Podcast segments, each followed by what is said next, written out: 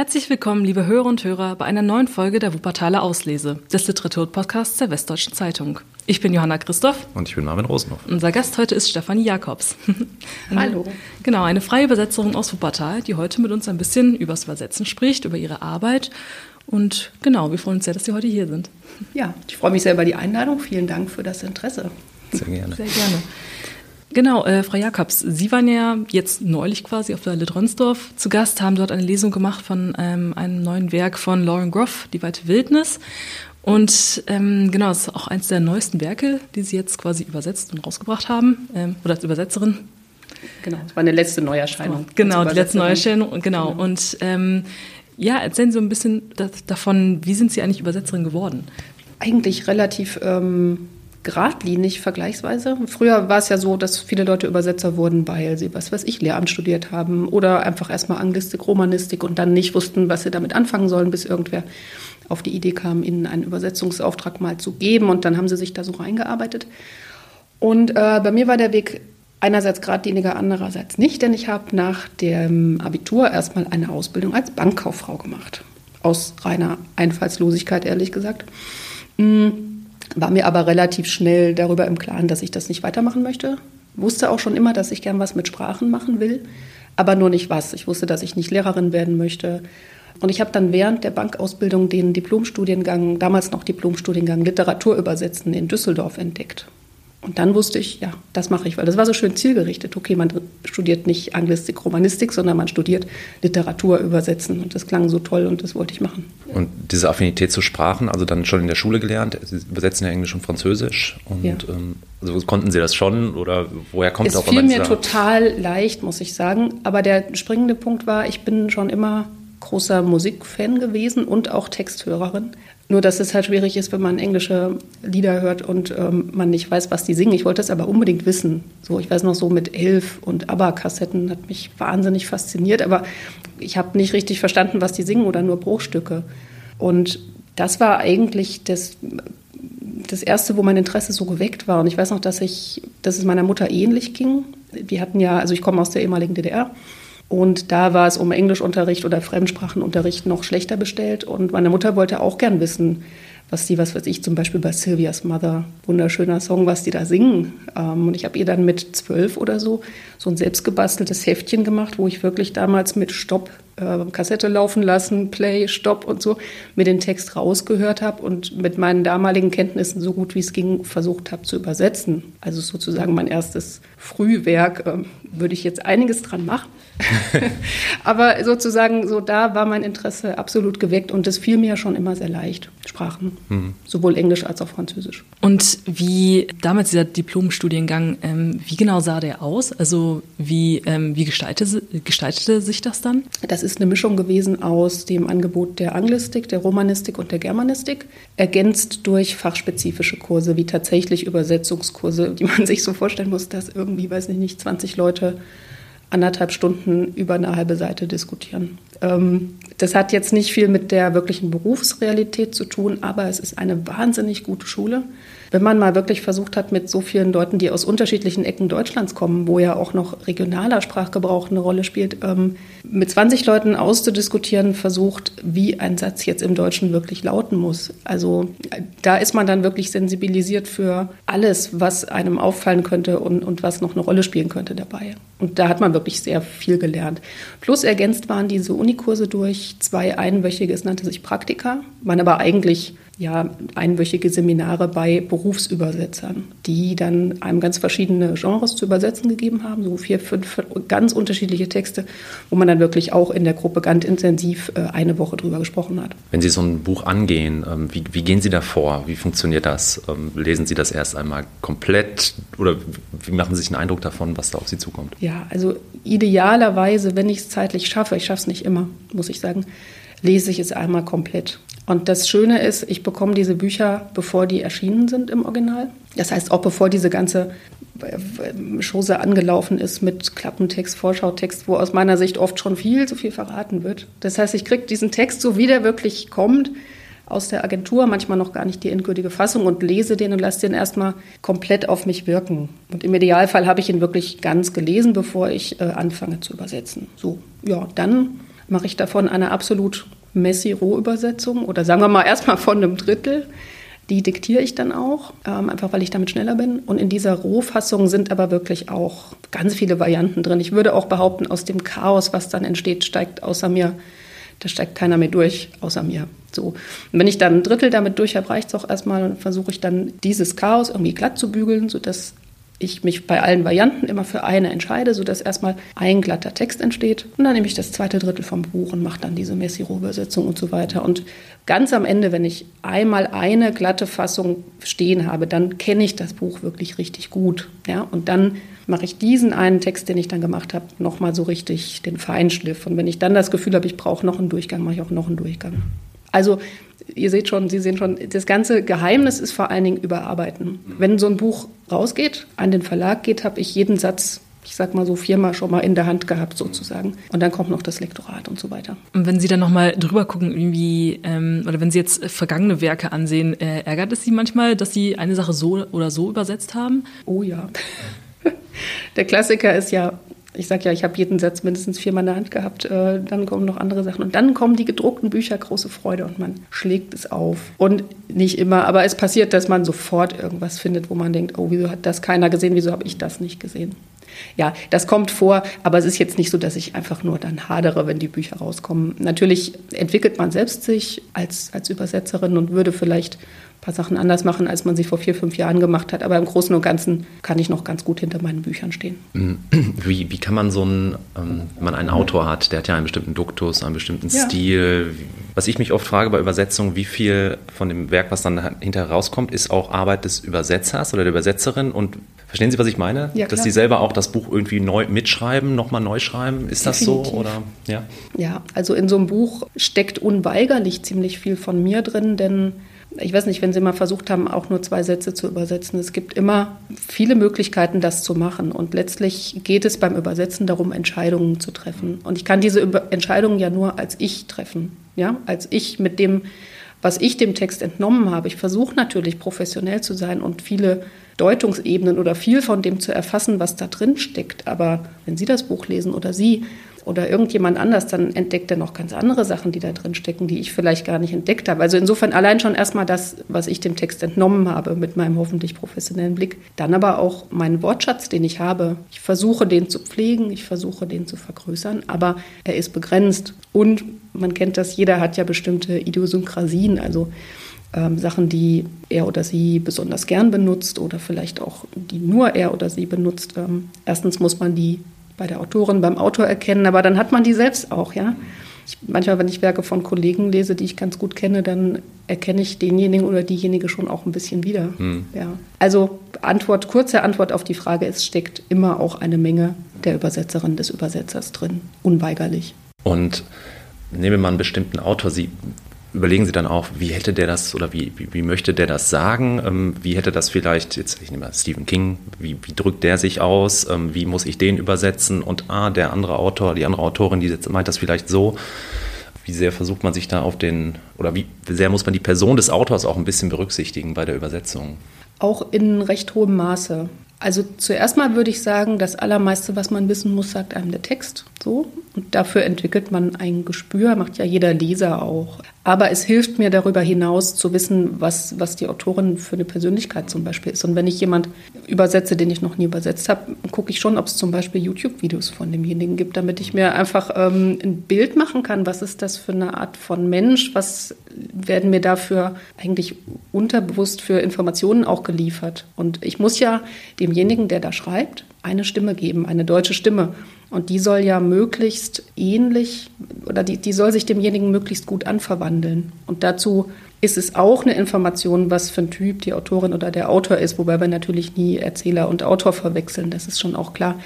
Aber diese Informationen fließen auch mit ein. Wobei das Wichtigste tatsächlich der Text und die Gestaltung des Textes ist. Sie übersetzen ja aus Französisch und Englisch auf Deutsch. Wie viel geht da auch teilweise halt verloren in Übersetzung? Also, weil manche Sachen kann man ja auch nicht eins zu eins übersetzen oder halt, wie schwierig ist das teilweise, da noch das, ja, die gleiche, den gleichen Inhalt rüberzubringen? Der Inhalt ist meistens gar nicht so das Problem. Man möchte meistens gerne so das ganz Spezifische der Sprache rüberbringen oder so. Das, das wird manchmal ein bisschen schwierig, weil ich ja gleichzeitig ein ein Deutsch schreiben will, was unverbogen klingt. Oder das Schlimmste, was man machen kann, ist ja einen Text schreiben, der übersetzt klingt. Ja, das soll es ja nicht. Das soll ja im Endeffekt so klingen, als wäre das im Ursprung auf Deutsch geschrieben worden. Und was dabei natürlich verloren geht, wenn man zum Beispiel jetzt Französisch nimmt, da gibt es, aber auch im Englischen ist ja egal, alle Bilder haben ja ganz eigentümliche, äh, alle Sprachen haben ja ganz eigentümliche Bilder, die sie jetzt benutzen ne, für bestimmte Sachen. Ich habe zum Beispiel jetzt in Paris äh, gesehen, dass man im Französischen nicht keine schlafenden Hunde wecken soll, sondern schla keine schlafenden Katzen kann man sich jetzt schon auch Gedanken machen, was das über die Kultur dann aussagt, ist ja nur ein kleines Beispiel, aber solche Sachen zum Beispiel. Ähm, man würde eine idiomatische Wendung natürlich in die deutsche idiomatische Wendung umformen, wenn es keine zwingenden Gründe gibt, das nicht zu tun. Aber damit fällt weg, was die Besonderheit der Sprache in diesem bildlichen Bereich zum Beispiel wäre. Also solche Sachen, die, die würden jetzt zum Beispiel wegfallen. Aber jetzt ab von diesem defizitorientierten Blick, was man nicht retten kann, man kann ja auch wahnsinnig viele Sachen ganz toll rausarbeiten. Oder wenn das Original zum Beispiel ein ganz tolles Wortspiel macht, was die Sprache hergibt, ja, einfach weil es nahe liegt oder so. Und wenn ich das an der Stelle aber nicht reproduzieren kann, dann habe ich, um einen gleichwertigen Text zu erschaffen, durchaus die Möglichkeit, mir eine andere Stelle zu suchen, wo mir das Deutsche sozusagen ein schönes Wortspiel vor die Füße wirft. Und, und da einfach ein Wortspiel einzubauen. Denn wir übersetzen ja nicht einzelne Wörter oder einzelne Sätze, sondern wir übersetzen immer Texte im Ganzen. Und da habe ich total viel Gestaltungsspielraum, der hoffentlich erlaubt, dass das, was an einer Stelle verloren geht, dass ich das an einer anderen wieder reinbringen kann gibt ja zu diesem Ding auch den schönen Cartoon von einer Buchhändlerin, die zu dem Kunden sagt, dieses Buch müssen Sie unbedingt in der Übersetzung von Harry Rowoth lesen. Im Original geht da viel verloren. Also ich habe das auch manchmal, also muss ich gerade dran denken, wenn ich eine deutsche Übersetzung habe und dann ähm, stolper ich über irgendeine Formulierung, dann denke ich mir, okay, was hat der Autor wohl im Original da jetzt im Englischen gesagt? Und dann mhm. komme ich irgendwie auch drauf und dann ist es aber komisch irgendwie. Also, ja. ja. Rückübersetzbarkeit ist meistens nicht das allerbeste mhm. Zeichen nichts generalisieren, mhm. aber ne, so ja. eigentlich das Ziel ist, man soll das dem nicht anmerken, dass es mhm. übersetzt ist. So. Gibt es auch Sätze, über die Sie stolpern, wo Sie sagen, wie mache ich das jetzt? Was, was also, also die, die Kopfzerbrechen bereiten? Ja, natürlich. Fast, also ich will nicht sagen fast nur, aber es gibt viele Texte, die aus vielen solcher Sätze bestehen und ich mag die tatsächlich auch sehr, weil sie mich herausfordern und es dann eben nicht langweilig ist. Aber gerade deshalb mache ich diese Messi-Rohfassung, von der ich gesprochen mhm. habe. Also das, ich habe das Gefühl, ich muss mir dann immer erstmal ganze mögliche Material so hinwerfen, sozusagen so, so eine Masse schaffen, aus der ich dann sozusagen was formen kann. Ja? Und diese, so einen schlimmen Satz, wo man nicht richtig weiß, was man damit macht, den löst man auch nicht in dem Moment, wo man ihn zum ersten Mal übersetzt, sondern das muss reifen. Und deshalb auch mein Prozess, dass ich das mit so vielen Überarbeitungen mache. Weil wenn ich es vielleicht am Anfang noch nicht wusste, dann weiß ich es zwei Monate später, wenn ich überarbeite. Genau, und wir hatten es gerade ja schon im Vorgespräch mal angesprochen, ob es dann mal Feedback gab zu diesen, äh, zu diesen Übersetzungen. Genau, wo dann Leute halt das ähm, Original gelesen haben und dann auch die Übersetzung. Ja, kommt immer mal vor. Also ähm, ich hatte einen ganz süßen Anruf mal auf dem Anrufbeantworter. Derjenige hat sich auch nicht zu erkennen gegeben und ähm, er hätte meine Übersetzung des Romans von Nick Cave gelesen. Das wäre so eine tolle Arbeit und er wollte mir dazu gratulieren. Und er möchte mich auch gar nicht belästigen und wird sich auch nicht weiter melden, aber er wollte nur sagen, toll und weiter so. Ich habe mich total gefreut. Oder jetzt neulich kam noch eine Zuschrift von auch jemandem, dass sie normalerweise Bücher im Original lesen würde, die englisch sind, aber da käme ihr die Sprache so anspruchsvoll vor. Äh, das hätte sie in meiner Übersetzung angefangen und es hätte sie sofort reingesogen und sie wird sich bedanken dafür. Das war jetzt die weite Wildnis von Lauren Groff. Das kommt durchaus vor, kommt aber auch vor, dass, was weiß ich, Leser in einer Amazon-Kritik schreiben, Übersetzung wäre, was weiß ich, sie werden da gestolpert oder sonst irgendwas. Ähm, jeder hat sein Sprachempfinden, sagen wir mal so. Können Sie selber noch ähm, entspannt lesen oder ist da immer der professionelle Blick dabei, ähm, wie der Kollege das oder die Kollegin das gemacht hat? Oder? Ja, wobei das dem noch nicht mal so im Weg steht. Ich finde es total spannend zu sehen, wie, wie gute und renommierte Kollegen Sachen machen. Ähm, ich, ich, kann nur deshalb vor allen Dingen fast nicht mehr lesen, weil ich keine Zeit dafür habe.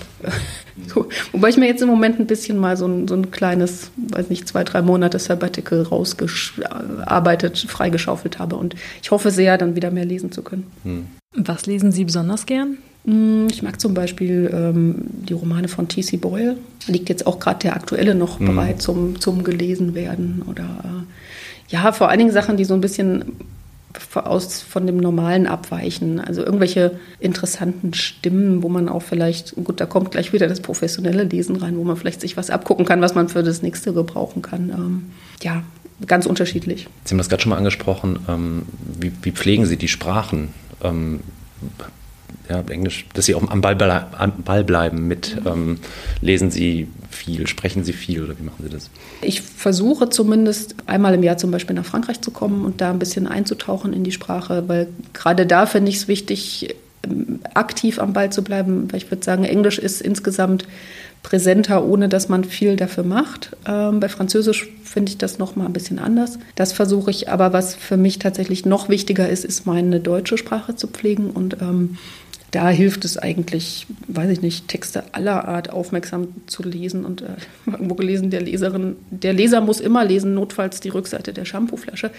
Ähm, und das trifft auch auf mich zu. Also ich sauge eigentlich so ziemlich alles auf, was irgendwo irgendwie geschrieben steht. Ähm, freue mich über Formulierungen, ärgere mich über Formulierungen, merke mir Sachen. Ich habe auch immer ein kleines Büchlein dabei, wo ich mir so Fundsachen reinschreibe, auch die irgendwer im Bus hinter mir gesagt hat, wo ich mhm. denke, kannst du vielleicht mal brauchen für irgendeinen Dialog ja, man ist so ein beständiger Wortglauber. Und wie lange dauert so ein Übersetzungsprojekt? Hm. Man kann grob sagen, pro Monat 100 Seiten, hm. sodass man bei einem durchschnittlichen Roman auf drei, vier Monate kommt. Ich habe jetzt gerade den neuesten Roman von Miranda July hinter mir, der wirklich großartig ist. Der heißt Auf allen Vieren und der erscheint Ende April. Und da habe ich tatsächlich 480 Normseiten in dreieinhalb Monaten gemacht, was ein ganz schöner Ritt war. Mm, aber im Schnitt kann man so sagen, weiß nicht, drei, vier Monate. Und sehr viel mehr Eile tut dem Text auch nicht gut, weil das ist ein bisschen, das, das, muss auch abhängen. Selbst wenn man das irgendwie jetzt schafft, das zu formulieren, es braucht irgendwie Zeit, bis sich das setzt und bis man wieder einen freieren Blick darauf kriegt. Ja. Und Sie übersetzen dann alles vom Titel bis zum Klappen, nee, Klappentext, sagten Sie. Sie kriegen ja das Manuskript im Prinzip, ne? Ja, okay. Genau. Titel lustigerweise nicht. Also falls sich hm. jemand mal wundert, warum deutsche Bücher manchmal so Titel haben, die gar nichts mit dem Originaltitel zu tun haben, da dürfen wir als Übersetzerinnen maximal einen Vorschlag machen, aber entschieden wird das vom, äh, vom Verlag, weil es natürlich da sehr um Verkäuflichkeit geht. Aber ja, ich übersetze den ganzen Text von vorn bis hinten. Klappentext ist tatsächlich Lektoratsaufgabe, das nicht. Und ähm, ja, aber das, das ganze Werk ist sozusagen dann einmal von mir auf Deutsch neu geschrieben worden. Und da, da fließt ja auch, wie Sie vorhin schon erwähnt, auch relativ viel von Ihnen ein oder von Ihrer eigenen Kreativität. Haben Sie denn mal, sag jetzt mal, den Wunsch gehabt, auch selber halt mal zu schreiben? Den Wunsch schon, aber da muss ich mir ja alles selber ausdenken. Das ist schwierig. ja, natürlich ähm, es ist eine verwandte Tätigkeit, aber schon nochmal eine ganz andere. Übersetzen hat ja sehr viel mit erstmal hinhorchen, hinschauen, hinfühlen auch zu tun und vor allen Dingen gutes Beobachten und so. Ich, dieses konkrete Formulieren dann wieder auf Deutsch ist vielleicht was, was mit dem eigenen Schreiben ähnlich ist, aber wie schon gesagt, man muss sich alles selber ausdenken und insofern ist es nochmal eine andere Nummer. Aber ja, ich denke drüber nach. Gibt es Lieblingsautoren, also die Sie am liebsten übersetzen? Oder was war ein Werk, wo Sie sagen, das hat mir besonders viel Freude bereitet, das ja. zu machen? Tatsächlich das, was ich jetzt gerade hinter mir habe von Miranda July auf allen Vieren. Also überhaupt eine Autorin, die ich sehr mag, die aber wenig schreibt, weil sie eigentlich auch alles mögliche andere ist, äh, Filmemacherin, Künstlerin im weiteren Sinne. Das hat mich auf einer sehr tiefen Ebene berührt, mochte ich sehr gern. Ich mag auch wahnsinnig gern die Romane von Lauren Groff, die ich ja regelmäßig übersetze. Aber man hat immer mal wieder unter seinen Projekten so Lieblingskinder, wo man es dann manchmal auch schade findet, wenn die so ein bisschen untergehen, einfach weil es wahnsinnig viele Neuerscheinungen gibt und in dieser ganzen Flut einfach einzelne Bücher, die, die super gut sind, auch mal nicht gesehen werden. Aber Muss man die Autoren mögen, um sie gut übersetzen zu können? Also was sie schreiben, so also könnte man auch ein Buch übersetzen, wo man sagt, das ist eine furchtbare Geschichte, aber ich muss das jetzt machen. Möglichst nicht, möglichst nicht. Also ich sag mal, ich glaube, man muss sie nicht lieben, aber sie soll, es sollte einem nicht unsympathisch sein. Denn wie gesagt, man muss demjenigen ja eine Stimme geben.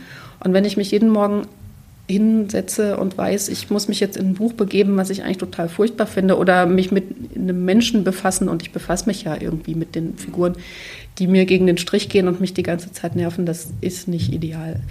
Na, wenn man jetzt in der wirtschaftlichen Not wäre, das zu tun, dann müsste man es irgendwie, aber gut ist es nicht. Haben Sie schon mal Autoren getroffen? Ja. und können die vielleicht auch Deutsch und sprechen Sie mit denen dann mal drüber? Oder kriegen Sie auch mal Feedback von den Autoren zu den Übersetzungen? Kommt sowas mal vor?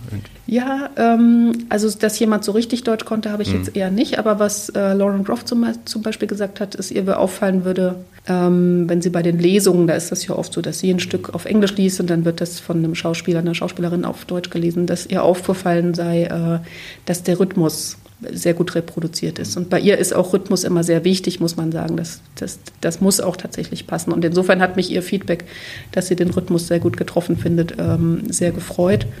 Und man hat es immer mal wieder, dass Autorinnen jemanden haben, eine Vertrauensperson, die Deutsch kann und die das dann gelesen hat. Und ähm, bisher habe ich jetzt nur Gutes gehört, wobei die Frage wäre, ob man mir das Negative sagen würde. Mhm. Ne? Sie sind ja selbstständige Übersetzerin. Ähm, ist es dann auch so, dass Sie, sage ich jetzt mal, bestimmte Autoren haben, die Sie halt immer wieder kriegen, sage ich jetzt mal in Anführungsstrichen? Ähm, oder ist es quasi immer wieder ein neuer Bewerbungsprozess quasi, um dieses Buch zu kriegen oder dieses Projekt? Äh, man macht das eigentlich schon so, dass wenn man äh, einen Autor hat, eine Autorin und diejenige hat schon eine Übersetzerin, dass man versucht, Kontinuität zu wahren. Das, davon kann man mal abweichen, wenn vielleicht der Verlag sich ändert und aus irgendeinem Grund die mit jemand anderem zusammenarbeiten wollen. Aber eigentlich ist es tatsächlich so, wenn man einen Autor, eine Autorin macht, dass man dann beim nächsten Buch erstmal angefragt wird in der Regel und das dann weitermacht. Einfach, weil wir haben ja gerade darüber gesprochen, dass einfach auch viel von mir mit in diesen Text einfließt. Und wenn das jetzt jemand anders übersetzt, dann ja, ist es halt immer noch eine Übersetzung von dem Autor, aber mit einem bisschen anderen Einschlag. Also ein kleiner Vergleich, der in, in Teilen hinkt, aber auch was für sich hat, ist äh, Interpretationen von bestimmten Stücken durch unterschiedliche Dirigenten zum Beispiel oder durch unterschiedliche Interpreten. Na, auch da gibt es ein Werk, was irgendwie vorliegt, was man aber in einem bestimmten Spielraum so oder so interpretieren kann. Und deshalb wird versucht, die Kontinuität zu wahren. Hatten Sie denn mal quasi mal Werke von einem anderen vorherigen Übersetzer übernommen, quasi, wo Sie sich dann quasi darauf einlassen mussten, was derjenige davor gemacht hatte aus den Büchern? Äh, ja, ich habe ähm, tatsächlich die Lauren Groff hatte vorher jemand anders gemacht, aber ich muss sagen, da ging das auch so schnell. Erstens habe ich äh, die Kollegin keinen Kontakt zu der bekommen und es ging dann auch so schnell, dass ich jetzt gar nicht die Zeit hatte, mir anzugucken, was, was sie vorher gemacht hat. Und ähm, für mich ist eigentlich wichtig, ab da, wo ich den Autor übernehme, kann ich den nur so übersetzen, wie ich ihn jetzt empfinden würde. Das wäre jetzt was anderes, wenn man zum Beispiel eine Trilogie hat, ja, wo, wo drei Werke wirklich zusammengehören oder so und Kollege A hat mit Band 1 angefangen. Dann muss man natürlich in einem noch stärkeren Maße oder ziemlich starken Maße versuchen, da eine Kontinuität zu wahren. Aber erstmal, wenn ich den Autor übernehme, dann mache ich den so, wie ich den richtig finde. Neuübersetzung gab es sowas auch schon mal? Das, ja, äh genau. Ich habe ein Werk von Edna O'Brien hm. neu übersetzt. Ich glaube sogar ihr erster Roman, Die 15-Jährigen. Das habe ich sehr geliebt, weil es einfach ein ganz tolles, in einem ganz klaren, schlichten Stil geschriebenes Buch ist. Und man soll nicht meinen, dass ein ganz klarer, schlichter Stil deswegen einfach ist. Mochte ich super gerne. Hm. Und was natürlich immer möglich ist, oder ich meine, erstmal habe ich es einfach nur übersetzt, aber das Schöne ist an Stellen, wo man sich nicht ganz sicher ist, kann man dann ja hinterher mal reingucken. Wie hat es die Kollegin oder der Kollege damals interpretiert, würde ich das auch so sehen oder ja. Genau, das wollte ich gerade fragen, ob Sie da, also das lassen Sie erstmal außen ja, vor, sonst ja. kommt man in diesen Duktus rein oder was ist da die Gefahr? Oder? Genau, also es geht mir auch darum, erstmal einen Eindruck zu bekommen, wie wirkt das einfach auf mich, ohne dass ich da was sonst drüber weiß. So, irgendwie geht es mir stark um so einen erstmal Bauchgefühlzugang. Ich weiß gar nicht, kann man hoffentlich was mit anfangen. Und den versuche ich mir zu erhalten, indem ich auch jetzt in dem Fall auch nicht in die alte Übersetzung reingeschaut habe, später dann schon mal. Aber erstmal selber einen Ton finden, das war mir wichtig. Finden Sie es denn einfacher, aus Englisch oder aus Französisch zu übersetzen? Oder macht Ihnen beides gleich Spaß? Englisch fällt mir insofern einfacher, als ich es öfter mache. Na, ich werde seltener für Französisch angefragt, einfach auch, weil wesentlich weniger aus dem Französischen übersetzt wird. Hm, aber es macht mir trotzdem riesigen Spaß, wenn ich es denn mal tun darf. Deswegen bin ich fast geneigt, fast alles anzunehmen, was Französisch so an Anfragen reinkommt. Nein, das sind beides ganz tolle Sprachen mit, mit sehr unterschiedlichen Anforderungen auch. Ich habe manchmal das Gefühl, dass das Englische mir stärker abverlangt, den Satz notfalls komplett umzukonstruieren. Wir müssen es nochmal validieren, ob das wirklich so ist, während man bei Französisch ein bisschen mehr einfach sich an die Satzstruktur halten kann. Das war ein bisschen mein Eindruck. Wie geht man mit Slang um, wenn da sowas mal vorkommt? Irgendwie ja, erstmal rausfinden, was es heißt. Ja. Mhm. Wenn man das dann hat, ja, versuchen, entsprechende deutsche Slang-Ausdrücke zu bekommen. Ne? Wobei es dann manchmal auch schwierig wird. Es darf nicht regional markiert sein. Und das ist schon ganz schön schwierig, weil gerade wenn wir so in die äh, äh, unteren Register der Sprache gehen, da kommt dann ganz häufig was Regionales mit rein, was man jetzt in einem gedruckten Buch, wo man vorsichtig sein muss mit. Ja, aber ich versuche immer was, was Gleichwertiges zu finden. Ähm, wir hatten ja auch ein wenig ja Ihre Website durchforstet. Ähm, da ist ja auch von Arbeitsstipendien die Rede. Äh, was hat es damit auf sich? Damit hat es auf sich, dass der Beruf erstmal ein sehr schlecht bezahlter leider ist. So, das muss man einfach mal sagen. Wir werden nach ähm, Seitenpreisen bezahlt, die aber seit 20, 25 Jahren stagnieren, beziehungsweise von der realen Kaufkraft sogar eher sinken, weil sie gibt ja keinen Tarifvertrag oder irgendwas. Ähm, so, das muss man vorausschicken. Es gibt, ähm, um diese Not ein bisschen zu lindern oder um die Bedingungen besser zu machen, in Berlin den Deutschen Übersetzerfonds, der mit Bundesmitteln ausgestattet ist, also größtenteils mit Bundesmitteln, und wo man sich für einzelne Projekte um Arbeitsstipendien bewerben kann. Das heißt, man beschreibt, was besonders schwierig ist an dem Projekt, warum es einem abverlangt, dass man da vielleicht länger als gewöhnlich dran arbeitet und man schickt eine Arbeitsprobe und wenn die Jury den Daumen hoch hebt sozusagen, dann ähm, kann man für dieses Projekt eine Förderung bekommen, die insgesamt die finanzielle Situation etwas verbessert. Ja, gibt mittlerweile auch andere Projekt- äh, oder Stipendienformen, zum Beispiel auch für Einsteiger gibt es ein Mentorenprogramm, das der neue Kollege sozusagen, damit nicht jeder das Rad neu erfinden muss, ja, bekommt äh, er oder sie eine erfahrene Kollegin, Kollegen zur Seite gestellt und ähm, darf an einem ersten Projekt mit demjenigen zusammenarbeiten. Und das ist, glaube ich, für beide Seiten sehr fruchtbar. Und auch dafür gibt es dann für beide Seiten Geld, was ich, äh, ist eine super Einstiegsmöglichkeit. Denn die Verlage müssen ja auch, wenn jemand neu am Markt ist, selbst wenn er studiert hat mit tollen Noten, ist das ja erstmal noch nicht jemand, der sehr erfahren ist. Und das ist auch für den Verlag ein gewisses Risiko. Und wenn man aber sagt, okay, wir haben hier so ein Mentorenmodell, ähm, dann bietet das für den Verlag auch eine gewisse Sicherheit, ja. Und ähm, Sie sind ja selbstständig tätig. Wie schwierig ist es da in dieser Branche Fuß zu fassen und wie hat sich das im Vergleich zu früher verändert? Also wenn jetzt ähm, Menschen sagen, oh, ich würde jetzt richtig gerne Literatur übersetzen, ähm, was ist da der beste Weg? Ja, der Einstieg in die Branche gestaltet sich tatsächlich ziemlich schwierig, einfach weil ja, das Interesse recht groß ist, würde ich denken. Erstmal so, weil der Beruf auch nicht, die Bezeichnung nicht geschützt ist. Ähm, und weil die Branche insgesamt nicht auf Rosen gebettet ist, würde ich mal sagen. Jetzt noch kommt das ganze Thema KI dazu. Ähm, dem Thema Einstieg, es gibt tausend Wege, nicht den Königsweg. Wenn man reinkommen will, erstmal dafür sorgen, dass man tatsächlich gut übersetzen kann, indem man sich damit beschäftigt, das vielleicht studiert oder so. Und dann vor allen Dingen Networking, Networking, Networking, auf sich aufmerksam machen, in Erscheinung treten. Ähm, was es nicht alles gibt, äh, Seminare besuchen. Der Deutsche Übersetzerfonds, von dem ich sprach, der finanziert auch sehr viele Fortbildungsseminare, die einerseits der fachlichen Fortbildung dienen, aber andererseits auch eine super Networking-Gelegenheit sind und so weiter. Und dann versuchen auf verschiedenen Wegen einen Fuß in die Tür zu bekommen. Aber es ist nicht leicht und ich bin mir auch nicht sicher, ob ich gerade im Moment jemandem raten würde, da neu einzusteigen. Sie haben gerade schon KI angesprochen, ähm, denn ja, wir wissen alle, KI ist gerade äh, wie in aller Munde. Ähm, überall schießen Übersetzungstools über aus dem, aus dem Boden. Wie sehr gefährdet das Ihre Arbeit? Machen Sie sich da Gedanken drüber oder gar nicht so sehr? Eigentlich nicht, aber dann doch.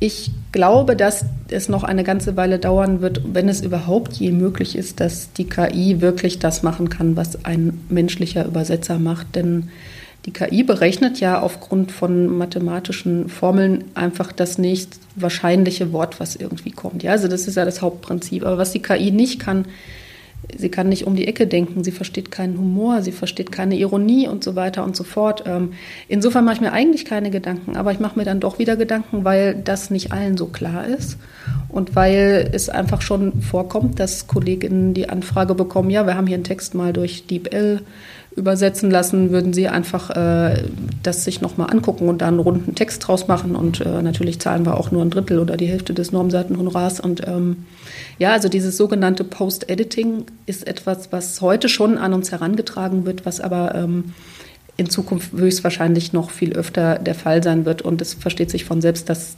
natürlich die Honorare dabei gekürzt werden sollen. Dabei hat sich in verschiedenen Studien einfach gezeigt, was auf der Hand liegt. Wenn man einen Text mit Post-Editing zu einem schönen Text zu machen versucht, ist es erstens genauso zeitaufwendig, zweitens viel anstrengender und drittens kommt trotzdem nicht die Qualität dabei raus, die herauskäme, wenn sich ein Humanübersetzer das von vorne bis hinten wirklich selbst angeeignet hätte.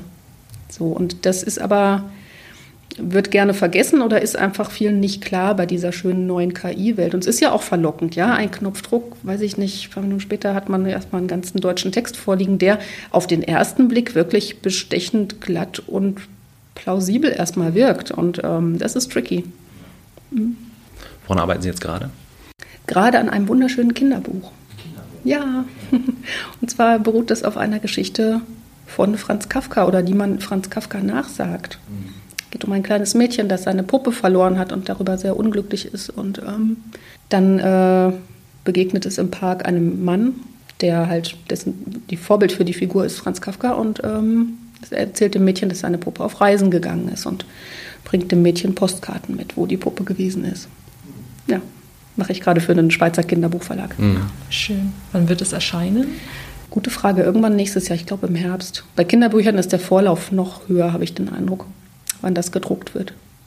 Und ähm, Sie übersetzen ja von Englisch und Französisch. Ähm, wie wichtig ist es, ja, mehrere Sprachen quasi ähm, als Repertoire zu haben? Oder reicht es auch, wenn man einfach nur Englisch nimmt oder nur Französisch oder ähm, nur Deutsch wird nicht reichen. genau. Sagen wir mal, nur Englisch ist aus meiner Sicht, kann man machen oder, oder geht gut.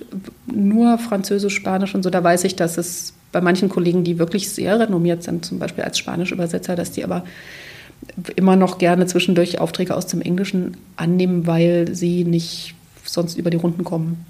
Denn mein Eindruck ist, dass schon weniger Übersetzungen gemacht werden. Ich habe mich jetzt gerade nicht mit den aktuellen Zahlen belesen, aber.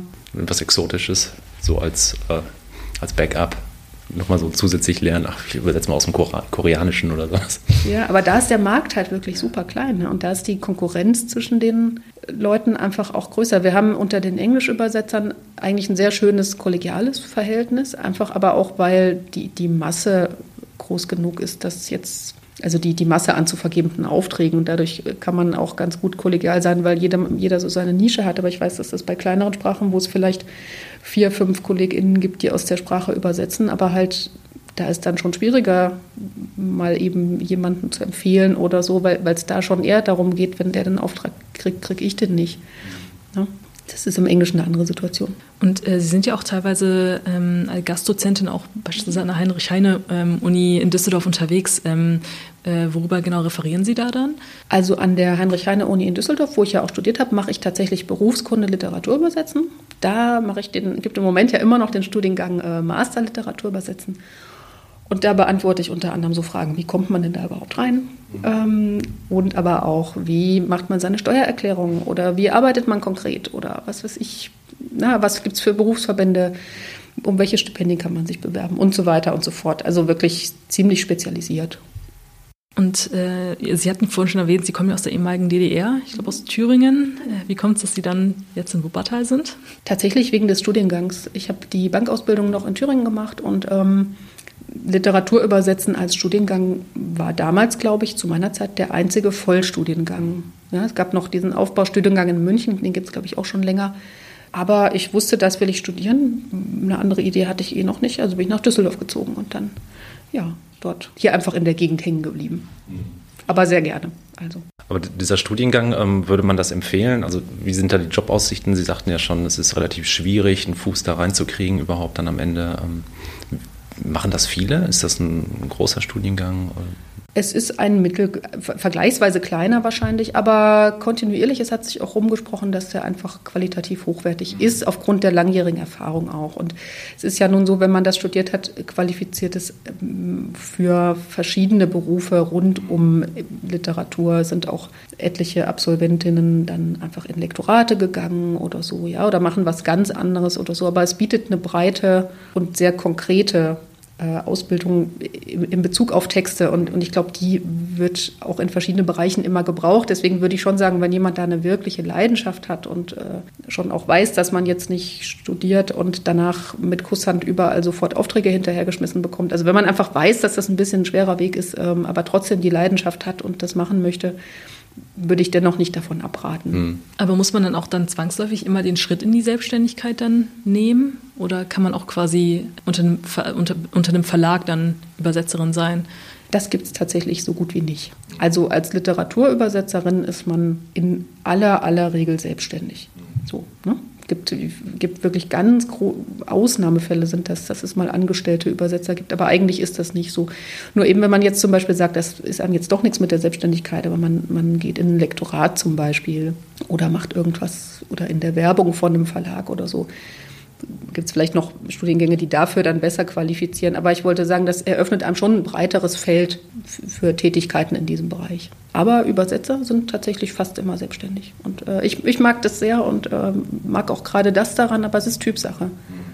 Gibt es denn, ähm, haben Sie, sage ich jetzt mal, äh, bestimmte Buchprojekte, die Sie am liebsten übersetzen? Also meinetwegen nur Thriller oder nur zeitgenössische, äh, zeitgenössische Romane oder nur Fantasy oder sowas? Oder haben Sie auch was, was Sie gar nicht gerne machen möchten?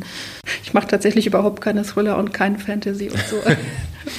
Äh, ich glaube, diese, das, das ist sogenannte Genre-Literatur. Ich glaube, das macht man am besten, wenn man diese Genres auch mag und liest. Und da bin ich so, konnte ich leider noch nie was mit anfangen. Und ich mache eigentlich am liebsten so, naja, schon so Titel mit, mit irgendeiner besonderen Stimme. Ja, aber eben halt nicht Fantasy. Ich kann auch mit, mit Mord und Totschlag nicht viel anfangen, muss ich sagen. Habe auch eigentlich keine Krimis übersetzt. Ähm, ja, spannende neue Stimmen, gerne, gerne auch feministisches, gerne Autorinnen, aber ich bin da nicht drauf abonniert. Auch schon mal ähm, eine eine Übersetzung von jemandem gelesen, wo sie dachten, boah, ist das, ist das furchtbar. Also wie kann man das so übersetzen oder? Ähm ja, man, man, liest schon verschiedene Sachen mhm. und, und, hat so unterschiedliche Meinungen zur Qualität oder, oder man hat so seinen Geschmack. Mhm. Ne? Klar, kommt vor. So, aber, aber viel öfter denke ich eigentlich, wow, ganz toll und schreibe mir bestimmte Sachen raus, die ich vielleicht beim nächsten Mal selber schreibe. So. Mhm. ja. Und dann vielleicht noch kurz, äh, Sie hatten ja gesagt, dass äh, Sie Titel höchstens vorschlagen, äh, übersetzte Titel. Gab es da auch schon Momente, wo Sie gesagt haben, wie kam der Verlag darauf, das so den oh, Titel ja. zu machen? Okay. Absolut. Äh, aus meiner Sicht merkt man manchen Titeln auch an, dass sowas natürlich immer auch Resultat einer großen Runde mit unterschiedlichen Meinungen ist und hinterher man irgendwie auf einen Nenner kommen musste und dann eine Version rauskam, gegen die zumindest keiner komplett dagegen war. Man kann da auch einiges versauen, aber es kamen auch schon ganz tolle Titel raus. Äh, Ähnliches für Covergestaltung, wo ich manchmal sagen muss, ach du je, war schade, dass mich da keiner gefragt hat, aber natürlich fragt den Übersetzer bei sowas niemand. Ähm, gerade diese Cover, die so besonders äh, catchy sein sollen, wo man weiß, das geht jetzt darum, dass möglichst viele Leute hingucken, die finde ich, manchmal sind die mir echt auch too much, aber man gewöhnt sich an alles. Wenn man beispielsweise im, im Buchladen ist, sind ja oft, ähm, sag ich jetzt mal, englische Bücher eher ein bisschen kleiner, ich weiß, also oft, oder halt, die haben ein ganz anderes Format auch. Also mhm. teilweise sind die viel kleiner, viel dünner, aber teilweise halt auch riesig. Wie kommt es, dass es im Deutschen teilweise auf einmal mehr, mehr Seiten sind oder halt die Aufmachung auf einmal ganz, ganz anders ist? Also das ist, ähm, das ist mir auf jeden Fall schon öfters aufgefallen.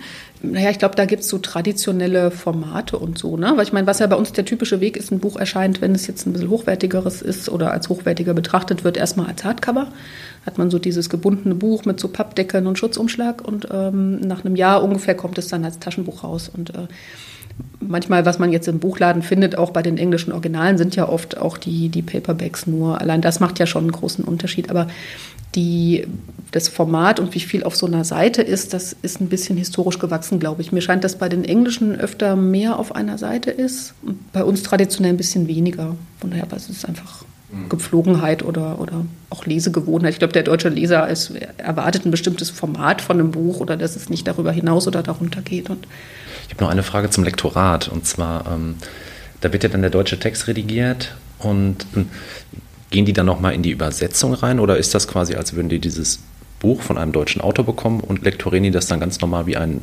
0815-Manuskript von jedem Autor? Verstehen Sie, was ich meine? Mittel. Dass sie dann noch was mal, auch mal Passagen rauskürzen oder wie, wie läuft der Austausch da ab mit den, mit den Lektoren? Ja, grundsätzlich würde ich denken, Übersetzungslektorat ist ähm, wesentlich weniger noch darauf ausgerichtet, am Text selber viel zu machen.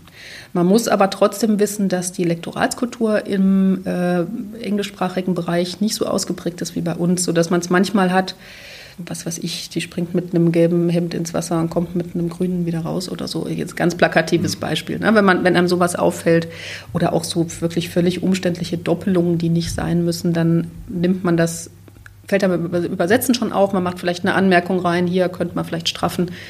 Dann macht das Lektorat das mit Rücksprache und ein bisschen machen die das auch.